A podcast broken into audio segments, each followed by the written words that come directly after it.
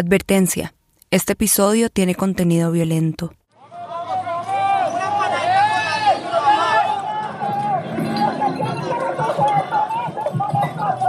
Estamos en un callejón estrecho de Usme, al suroriente de Bogotá, el 20 de julio de 2021, Día de la Independencia de Colombia.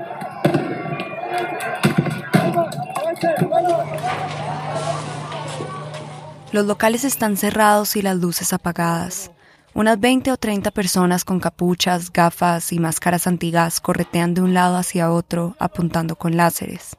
Otros, más adelante, se ocultan arrodillados detrás de escudos de madera y zinc, a escasos metros de una tanqueta del SMAT, la Fuerza Antidisturbios de la Policía Nacional. Un grupo avanza hacia el frente, donde el humo de gases lacrimógenos casi cubre la calle. En la resistencia al suroriente, con los compañeros de la primera línea de USME, los escudos azules, los otros compañeros que han venido hoy aquí a manifestarse por lo justo. El que habla Samok, de 30 años, un integrante de la agrupación Escudos Azules de Bogotá. Amo cree fielmente en la resistencia y pertenece a las primeras líneas desde el paro nacional de 2019. En muchas ocasiones se ha dedicado a transmitir los enfrentamientos y a ser la voz de su agrupación. Para Amok, la reciente convocatoria del 20 de julio tiene un peso simbólico. Una resignificación de lo que para nosotros significa independencia. E independencia es independencia de este Estado asesino y genocida que no está pensando en nosotros. La frase de solo el pueblo salva al pueblo habla mucho de apoyo mutuo, soberanía y, y apoyo popular. El humo de los gases se hace más y más grande. Algunos se repliegan y buscan refugio. Otros siguen al frente detrás de sus escudos. Acaba de llegar las motorizadas por el lado de arriba.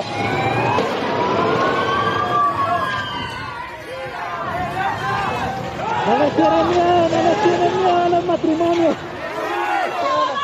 ¡Ey! ¡Pasito no lo quiere que El callejón está cerca al punto de concentración más importante de la localidad, el Puente de la Dignidad, un cruce peatonal que durante el paro nacional de 2021 se convirtió en símbolo de la protesta. La localidad también cambió de nombre tras largas noches de enfrentamientos. Ya no es Usme, es Uzmekistán. Algo parecido pasó con Apocalipso, en Cali, y con Moravia Saudita, en Medellín, barrios convertidos en espacios de enfrentamiento entre miembros de primeras líneas y la policía. Alrededor de cinco compañeros capturados, golpeados y judicializados. Hay por lo menos 80, por eso podemos contar cuatro cabrones de los más. Además de resignificar la independencia, el 20 de julio tenía un componente especial.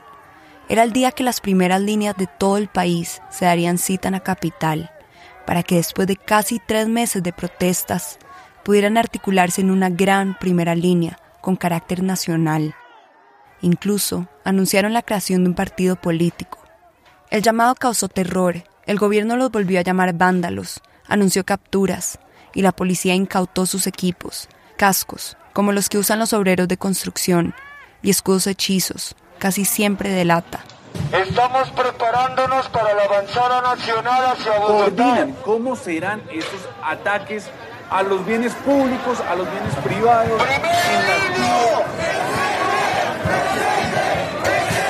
Se están entrenando los integrantes de la primera línea. Al primer hecho de violencia, nuestra Policía Nacional tiene la orden de intervenir. ¡De combate! ¿Hasta cuándo? ¡Hasta siempre! ¿Hasta dónde? ¡Hasta la victoria! Esa mañana, al Puente de la Dignidad llegaron desde temprano los jóvenes que integran las tres primeras líneas de USME, de los barrios Santa Librada, Chuniza, Monteblanco y Liébano. Como explica Grillo, otro de sus integrantes. Aquí porque hay tres primeras líneas, bueno, se, se, dividieron pues por inconformidades de unos muchachos que iban a una reunión con la alcaldesa aquí en Usme, entonces que no, que se vendían, otros que no estaban de acuerdo, entonces pues cada quien fue armando su, su, su como su parchecito, pero en el momento del tropel pues todos sabemos que todos los escudos, todas las primeras líneas pues se van a unir. Sin embargo, para una parte de esas primeras líneas de Uzbekistán, el plan esa mañana era tener una jornada en paz, como nos contó Yaris, una lideresa del sector. Les estamos dando a entender que la gente que está hoy en este evento es la gente que apoya la protesta, pero la apoya detrás de todos nosotros. No hay gente que viene aquí a comer gases, a que les disparen, a que los amenacen. Es la gente que nos da puerta cuando necesitamos correr, es la gente que nos brinda agua, es la gente que nos trae leche, es la gente que nos da para los almuerzos. En este episodio no nos referimos a Yaris, a Grillo, a Amok, ni a los otros 17 miembros de primera línea con los que hablamos en estos tres meses por sus nombres, sino por sus apodos, como una medida de seguridad. Nadie no sabemos el nombre de nadie. ¿Nos conocemos? Ya somos familia. En todo caso, y a pesar de los pedidos de lideresas como Yaris, las primeras líneas de Usme no pudieron ponerse de acuerdo. Algunos les pudieron más las ganas de tropel. Si queríamos como un evento ya más familiar, más de comunidad, pues eso es un poco triste porque pues no se pudo repartir el almuerzo, no se pudieron repartir las donaciones, es triste. El enfrentamiento comenzó a eso de las 3.30 de la tarde. Lastimosamente cuando ellos llegaron a la ya había SMAT, inmediatamente pues empezaron a gasearlos y atacarlos. Pues nos tocó ya evacuar el evento. El enfrentamiento duró más o menos hasta la una y media de la mañana, donde resultaron varios, varios heridos. Esa noche no solo hubo heridos en Usme, la jornada del 20 de julio duró casi siete horas y tuvo un saldo de 128 casos de violencia policial, 40 víctimas de violencia física por parte de la policía, 5 casos de uso de arma Venom por parte del SMAT, 41 detonaciones arbitrarias en contra de los manifestantes, 4 víctimas de agresión en sus ojos, 7 casos de afecciones respiratorias debido al lanzamiento de gases lacrimógenos y un caso de violencia sexual por parte de la fuerza pública en todo el país, según Temblores ONG. Pesar de la expectativa, del miedo, de las manifestaciones pacíficas, el 20 de julio casi nada fue distinto. Los enfrentamientos entre la primera línea y el SMAT volvieron a ser noticia en Bogotá, en Medellín y en Cali. Lo que sí cambió fue que ese día la primera línea tenía pocos manifestantes detrás para defender. Y así, la anhelada unión entre las líneas demostró ser más complicada de lo que se creía.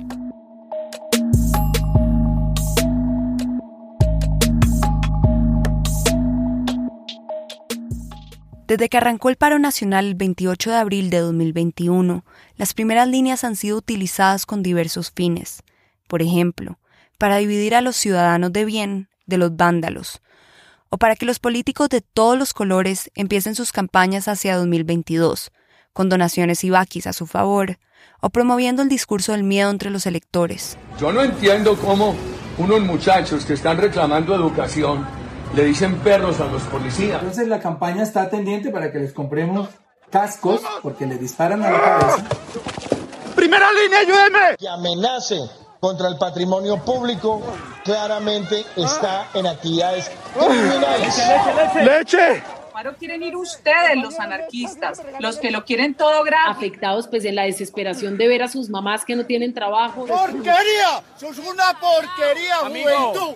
No, en unas congregaciones violentas por la noche se inventaron una fórmula parecida, pero con las mamás. ¿Qué, qué piensa que acá hay guerrillos con orrea? La primera línea, sin embargo, no es nueva ni es un invento colombiano.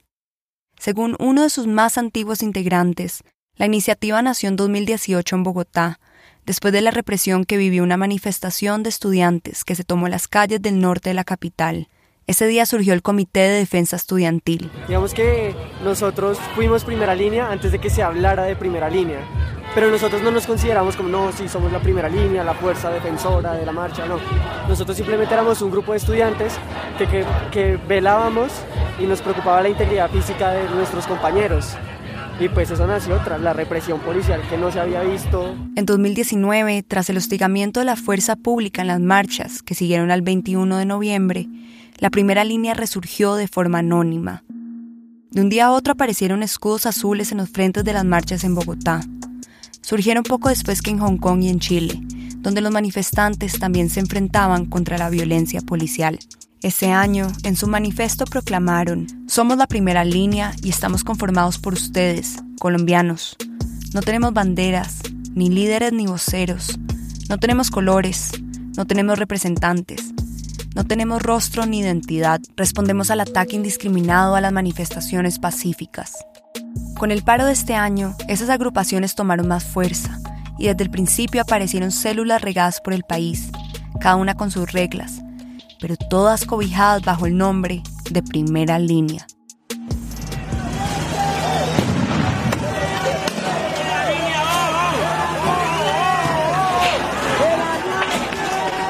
Fue entonces cuando se produjo el primer enfrentamiento entre la primera línea y el SMAT. Esto es un acto político y agresivo. Pregúntense en ustedes por qué nosotros nos tenemos que tapar. ¡Primera línea! ¡Vamos! Queremos un país donde usted y su familia tengan derecho a una educación, a Llegamos a la manifestación de Univalle y comenzaron a agredirnos, entonces pues vimos a los chicos que comenzaron a cubrir sus rostros y ya pararse duro, enfrentarse contra el ESMAD, entonces pues los que tenemos como la capacidad de, de luchar, de, de, pelear, decidimos pararnos duro y ya cuando volvimos al punto de, de resistencia nosotros que era el, el sector de Calipso pues decidimos estructurar bien la primera línea nosotros mismos. Pero esta vez fue distinto. Ya no solo eran estudiantes. La pandemia creó una nueva generación de manifestantes y se volvió común escuchar que quienes están en primera línea no tienen nada que perder, que quizás pararse con objetos de protección improvisados frente a las tanquetas les podría cambiar el futuro. Hay unos que se paran en primera línea porque no tienen comida, hay unos que se paran en primera línea porque no han podido ingresar a la universidad, hay unos que se paran en primera línea porque están mamados. Las motivaciones son individuales, pero el proceso es colectivo. Es la organización más, más simple, la organización de las cuadras, la organización de, de hablarnos entre amigos y decir, mire, su mamá, mi mamá están saliendo a marchar, ¿quién nos está protegiendo a nuestras madres? ¿Quién nos está protegiendo a nuestros hermanos? La primera línea es el dibujo bélico de la desigualdad. Son cuerpos magros que desafían una fuerza antimotines. Casi siempre llegan a ese frente con una carga de adrenalina, en busca de peligro y gloria, o al menos con ganas de saber que están haciendo algo frente a la incertidumbre de un país que no cambia. Estoy aquí en primera línea porque no tengo nada que perder. Pues, creo yo que es la frase que más nos, nos representa a nosotros porque muchos tuvimos que elegir entre estudiar o, o trabajar y desde que comenzó el paro, pues la gente por lo menos está comiendo tres veces al día. Sé lo que es sufrir, sé lo que es ver la desesperación de tu papá, de tu mamá, diciendo, bueno, no tengo trabajo, voy a perder mi casa, no tengo cómo alimentar a mis tres hijos. Entonces son cosas que en el presente a uno, a uno lo han marcado y le rompen el corazón. Qué pena, se me salen las lágrimas. ¿Hasta cuándo? ¡Hasta siempre! ¿Hasta cuándo? ¡Hasta siempre! Por mi raza. Por mi tierra. Ya no importaba de dónde venían. Hombro a hombro tienen la misma altura y solo hay un estándar que los mide. ¿Cuánto están dispuestos a perder? La nueva geografía se dibuja en los puntos de resistencia, donde ocultar la cara implica ser el nuevo héroe o el nuevo vándalo, en un país que acumula muertos, masacres, desplazados. Motiva la necesidad de que no los cuida la policía, motiva la necesidad que a las mujeres cuando salen de, de, de, los hechos de manifestación o cuando están en los mismos y son capturadas, terminan siendo agredidas sexualmente, ultrajadas. Lucho por mi familia, por mis hijos, tengo cuatro hijos y no quiero que les toque bancarse esa misma mentira que me tocó bancarme a mí que usted es berraquito y puede y deje que roben estos hijueputas, entonces pues la idea es esa, intentar entregarle el mejor país a mis hijos. Expongo la mía primero y si no llego a pasar de esto, yo sé que en la memoria de todos los que están acá conmigo estaré. Que ser manifestante no puede ser una sentencia de muerte en este país ni en ningún lado. Aunque en teoría mantienen esa convicción, en los tres meses de estallido social mucho ha cambiado. Sus nombres, sus ideales, sus formas de resistir, de defenderse y también su estrategia para atacar. Lo que estamos escuchando es un video de un grupo de primera línea. Están posicionados en tres líneas, cada una con nueve personas detrás de escudos de zinc. Al sonar el silbato, rápidamente arman una barrera de escudos. Los primeros se hacen hacia atrás, los del medio ponen sus escudos encima y se agachan. Los últimos quedan con sus escudos más arriba. Habría infiltrado las manifestaciones para cometer actos de terrorismo y vandalismo. El grupo se divide en escuadras de cinco personas y entrenan a los novatos con lanzamiento de objetos que deben contener con los escudos. Para que las demás líneas tengan tiempo de poder organizarse y reagruparse. Pero asimismo ellos habían estado simplemente acampando en el lugar, jugando fútbol y demás. Se habla de una primera línea como si fuese una sola, un solo uniforme, una misma forma de operar. Los servicios de inteligencia del Estado construyeron un perfil criminal para describirlos. Dicen, abro comillas, que desde noviembre de 2019 los integrantes de la primera línea han transitado al uso del terrorismo como mecanismo para causar daño sistemático, que su modus operandi es bloquear, destruir y afectar vías mediante el uso de todo tipo de armas y elementos explosivos, que adoctrinan menores de edad con folletos para colorear y que han rastreado millonarias transacciones que permiten concluir que la primera línea se financia con dineros de grupos criminales. Cierro comillas. Esa es la forma en que la policía ve a la primera línea, y esa visión ha dado resultados. Según el ministro de Defensa, Diego Molano, hasta la fecha, la Fiscalía ha capturado 134 personas de la primera línea, en 34 operaciones en varias ciudades. Pero, en tres meses de rumores, de romantización y estigmatización, incluso ante la idea de que formarían un partido político, ¿realmente la primera línea está tan organizada como dicen? Si en principio se concibieron como iniciativas que buscan resolver algunos temas logísticos de la movilización y por supuesto protegerse de los abusos de policía, han comenzado a incorporar otros repertorios de acción más de índole política que les ha llevado precisamente a comenzar a estructurarse algunas de ellas como escenarios donde comienzan a descubrir nuevas formas de liberar. Él es Víctor Barrera, politólogo e investigador del Centro de Investigación y Educación Popular, CINEP, un centro que desde hace 15 años sigue la protesta en Colombia. Para él, las primeras líneas sí se han organizado, aunque ha sido más un esfuerzo de los jóvenes para responder a la escalada de violencia en las calles.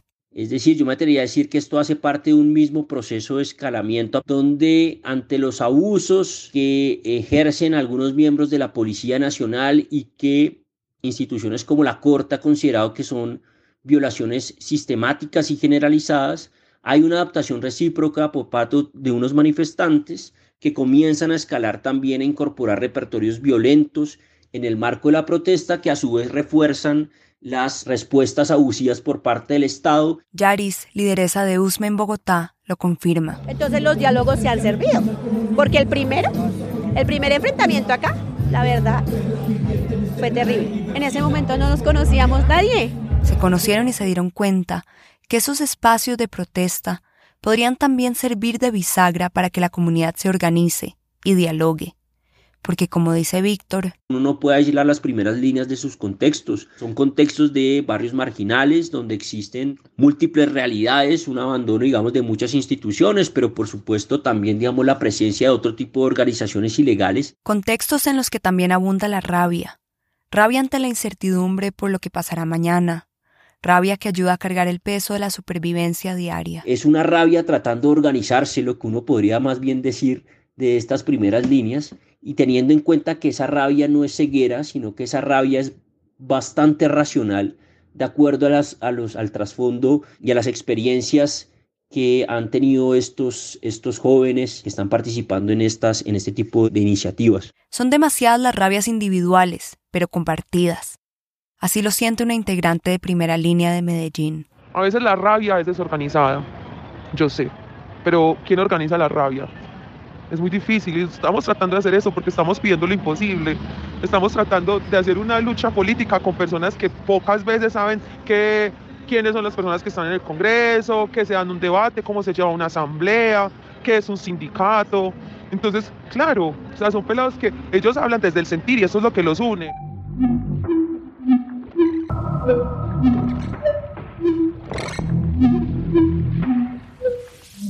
Ante la crecida de la violencia en las calles, en muchas ocasiones solo quedaron los escudos. La rabia intentó organizarse para manifestar su indignación. A esta formación bélica se sumaron, como si fuesen ejército, una segunda, una tercera, una cuarta línea. Los de atrás son valientes porque vienen y se paran, tiran sus rocas. Eh, las líneas que desinfectan, que cogen los molotov, los, las lacrimógenas y las meten a los baldes, son berracos, porque no cualquiera se mete dos, tres guantes y ahí la coge caliente y la mete al balde. Los de segunda línea, que son los que tiran piedra, también. ¿Por qué? Porque algunos van sin guantes, se lastiman, se están exponiendo a que la policía no está lanzando los gases como tendría que ser al aire. Cada día el verbo resistir se transforma en una acción distinta. Depende de dónde caiga el puño, la hora, el ángulo. Depende de la arenga que se cante y la lluvia que caiga, de las nubes o de las tanquetas. Todo depende de hacia dónde se tire la piedra, cuál sea el brazo que lanza. Cada tropel es diferente, cada hora, cada minuto, si estamos comidos, si no hemos comido, si estamos de buen ánimo, si hemos tenido heridos antes, varía mucho, yo creo que eso se organiza 20 segundos antes, porque uno puede tener el mejor plan, pero ellos no lo pueden irrumpir, llegando con helicóptero o con dron gaseando. Una primera línea para defender, excusa al frente, parados firmes. El objetivo, impedir que la policía avance, proteger a los manifestantes de los gases. Una segunda línea para atacar. Se lanzan piedras a la fuerza pública. Se lanza lo que se encuentre. El objetivo, impedir que la policía avance. Una tercera línea para recoger y devolver las aturdidoras, los gases. Algunos guardan materiales para hacer bombas Molotov. Una cuarta línea que espera a los lados, con bolsas de leche o agua con bicarbonato, que riegan sobre las caras de quienes reciben gases. La resistencia, para los que están en las calles, es esa espera tensa, previa a los motines y el enfrentamiento. Que venga sin tanqueta, pero de una uno siente como un bajón en todo el cuerpo, desde, desde la boca del estómago y se recorre por todo el cuerpo. Uy, me erizo tan solo decirte. Sale por todo el cuerpo y de arriba hacia abajo.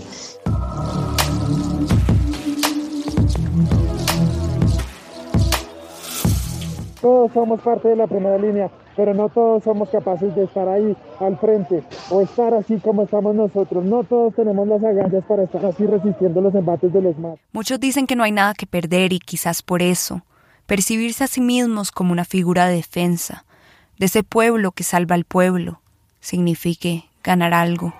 Acaban de llegar los matrimonios. Estamos aquí en la arremetida del SMAT frente a tres tanquetas en el portal de las Hay Américas. demasiados heridos ahorita en portal resistencia. Se desplomaron en el piso.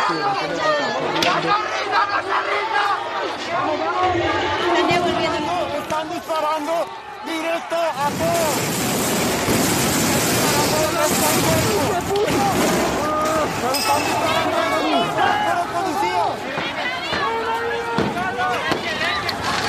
Ah, se le pegaba un poco de tiro en el cuello, parce, Por más que nos den, por más que nos maten, por cada indio muerto, otros miles nacerán, dice la amiga. Los asesinos a sueldo me están matando. Aquí solo hay valores, cubos, piedras, palos, esas armas que Preguntémoselo al ESMAD, preguntémoselo a la policía por qué siguen acá. ¿Ustedes por qué siguen acá después de toda la resistencia que se les ha dado? Después de que el pueblo se ha volcado masivamente a decirles que no se aguantan una mierda más de ustedes. ¿Por qué ustedes siguen acá? Desde 55 falta una hora para amanecer y acaban de apagar la luz en la calle del Tropel, donde hay por lo menos 150 chicos todavía en línea. Esto es como una terrible alerta de que cualquier cosa puede pasar a apagar la luz. Esta no es una historia de monstruos y héroes. En el frente, desde el inicio del estallido social, la violencia ha pesado sobre los cuerpos que se han apropiado del verbo resistir. Es el grito una violencia que les acecha, que parece no terminar. ¿Cómo llegamos a esto? Para Víctor Barrera del CINEP, la primera piedra la lanzó el gobierno. A través de la Policía Nacional, al pretender que esta era la institución que iba a resolver eh, un problema político tratándolo como un asunto de orden público. Es decir, la lógica de escalamiento de violencia que subyace en esa confrontación que específicamente se ha recrudecido entre policía y jóvenes de las primeras líneas tiene, digamos, una primera explicación en esa decisión política del gobierno. La figura de asistencia militar seguirá vigente en los centros urbanos, pero nunca con una vía de hecho en la mitad. Nadie puede recomendarle a un país ser tolerante con actos de criminalidad. Es decir, aquí no estamos viendo una policía que funcione en sentido estricto como una rueda suelta y hace lo que quiere, sino que acá hay unas decisiones de alto nivel que son las que orientan este tipo de acciones y eso propició precisamente una dinámica de escalamiento donde hay una respuesta recíproca donde a mayores niveles de violencia estatal, algunos manifestantes, y en este caso específico algunos eh, sectores o algunos jóvenes que pueden pertenecer a las primeras líneas, han encontrado también la necesidad de responder también fortaleciéndose y teniendo mayores capacidades para responder a ese tipo de violencia. El escalamiento se ha sentido en las calles, en las trincheras desde donde se resguardan los miembros de las primeras líneas, donde también ha habido denuncias que incluyen la violencia sexual, sus armas ya no son tan inocentes. Que creamos cosas para herirlos, porque ya estamos cansados de que nos hieran a nosotros. Las Molotov, sí. Pero ellos tienen una tanqueta con más de 10 mil litros de agua. Fácilmente la pagan, se hacen detrás, se esconden detrás de sus armas y de sus escudos. Lo que resulta es una guerra de ellos contra nosotros. La policía, el ESMAD, son una representación del gobierno en las calles. Y ese gobierno es el que nos ha quitado todo. Entonces sí, yo justifico la rabia contra el policía porque es la representación del gobierno, es una institución.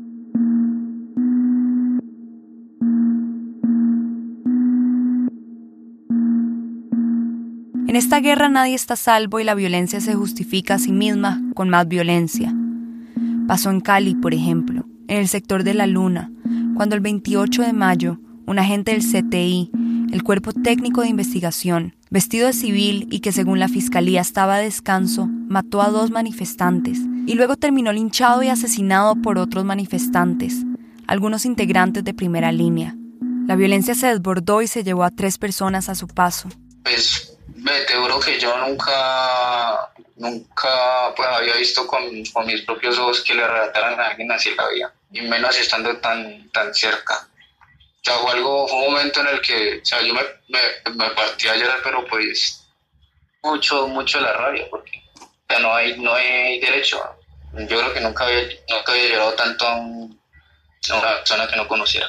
Son esos hechos que muy rápido se olvidan, pero que dejan ver, como dice Víctor Barrera del CINEP, ese elemento característico de la violencia que cada día queda más expuesto. La violencia es, ante todo, una fuerza recíproca. Entonces, una forma de entenderlo tiene que ver que es una respuesta que consideran que es recíproca frente a la agresión que están recibiendo, pero también como una expresión eh, de cierres de otros canales para que sean escuchados en los términos que ellos están pidiendo se les escuche. Eh, digamos que eso es una forma de interpretarla, que es una forma, si se quiere, en el fondo política. Por eso, y porque en este juego siempre cabrán oportunistas de todos los lados, les preguntamos a los jóvenes hasta dónde podría llegar esa violencia, es decir, si en realidad ellos han considerado esa posibilidad que siempre se les achaca, la de irse por el camino de las armas. La respuesta para una integrante de la primera línea de Medellín es clara. Los pelados están cansados de que su última que su oportunidad sea empuñar un arma o estar en una plaza de vicio o tener que irse del país.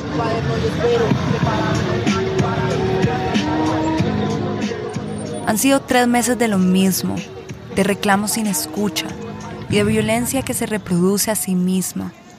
Es al final lo que une a este grupo descentralizado, que cuando logra organizarse es porque tienen enfrente a su adversario. Y ante tanta violencia, ¿no tienen miedo? No, no, no nos da miedo. En realidad el miedo es el miedo es normal y el miedo siempre lo hemos tenido. Incluso nos da más miedo que nos mate el SMAT que a tener a infiltrados en la línea. El miedo es además cansancio. Son tres meses de calle, de noches que terminan con heridos, con muertos, noches que amanecen con otro titular de vandalismo, noches que se pierden en el silencio, noches que se van con la vida de quienes la dejaron ahí y se quedan perpetuamente siendo nadie. Miedo, nos, nos, nos dicen no estemos ahí, pero la verdad es que lo repito una y mil veces, da más miedo saber que el no estar ahí es permitir que otras personas mueran. Ese ideal que los unió en un principio, como sabemos, es difuso. Hay algunos que todavía mantienen esa posición heroica, el deseo de ser esa barrera entre los manifestantes y el hostigamiento, pero también se han desarrollado otros intereses y expectativas de este estallido social, desde la experiencia de Amok, El recorrido que han tomado las primeras líneas es parte de su naturaleza. De hecho, nosotros celebramos que las expectativas de la gente y del gobierno y de todo el mundo en cuanto a la organización de las primeras líneas y las articulaciones no hayan sido cumplidas, porque eso es lo que esperamos, que, que, que no esperen de nosotros. Su naturaleza es su problema y su ventaja.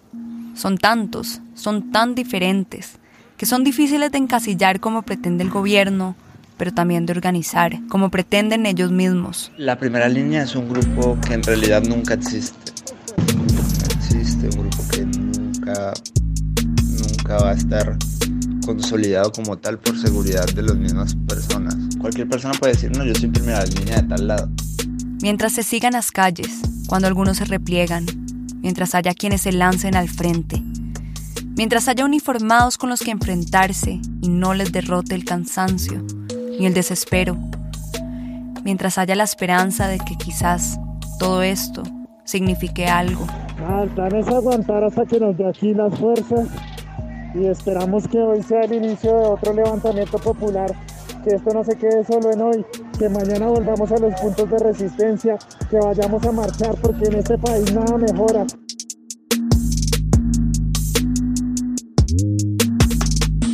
Esta no es una historia de héroes y monstruos. Esta es la historia de un fallo en el sistema.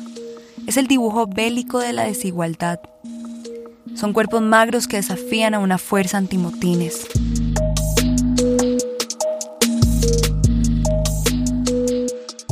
Madre, no me pidas que no salga, no me pidas más que yo no salga. Yo también tengo pánico, también escucho los disparos, los estoy escuchando en este mismo momento.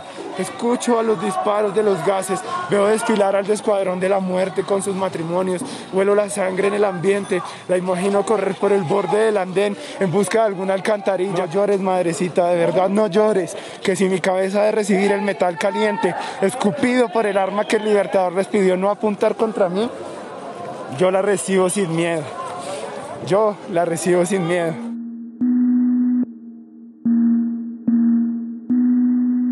Después de las manifestaciones pacíficas y enfrentamientos del 20 de julio, en ninguna ciudad del país se pudo comprobar la infiltración de la primera línea por parte de actores armados y legales, como plantearon las autoridades antes de esa fecha. Por otro lado, los jóvenes de primeras líneas que estaban acampando en distintas partes de las ciudades, como en Cali y en Bogotá, fueron desalojados. Y para completar, la ciudadana alemana Rebecca Sprosser, que integró la primera línea en Cali, fue detenida por migración el 27 de julio para ser deportada, luego de haber sido víctima de un atentado a tiros. Este podcast fue producido y editado por 070 y la Liga contra el Silencio. Un agradecimiento especial a Natalia Marín por la reportería.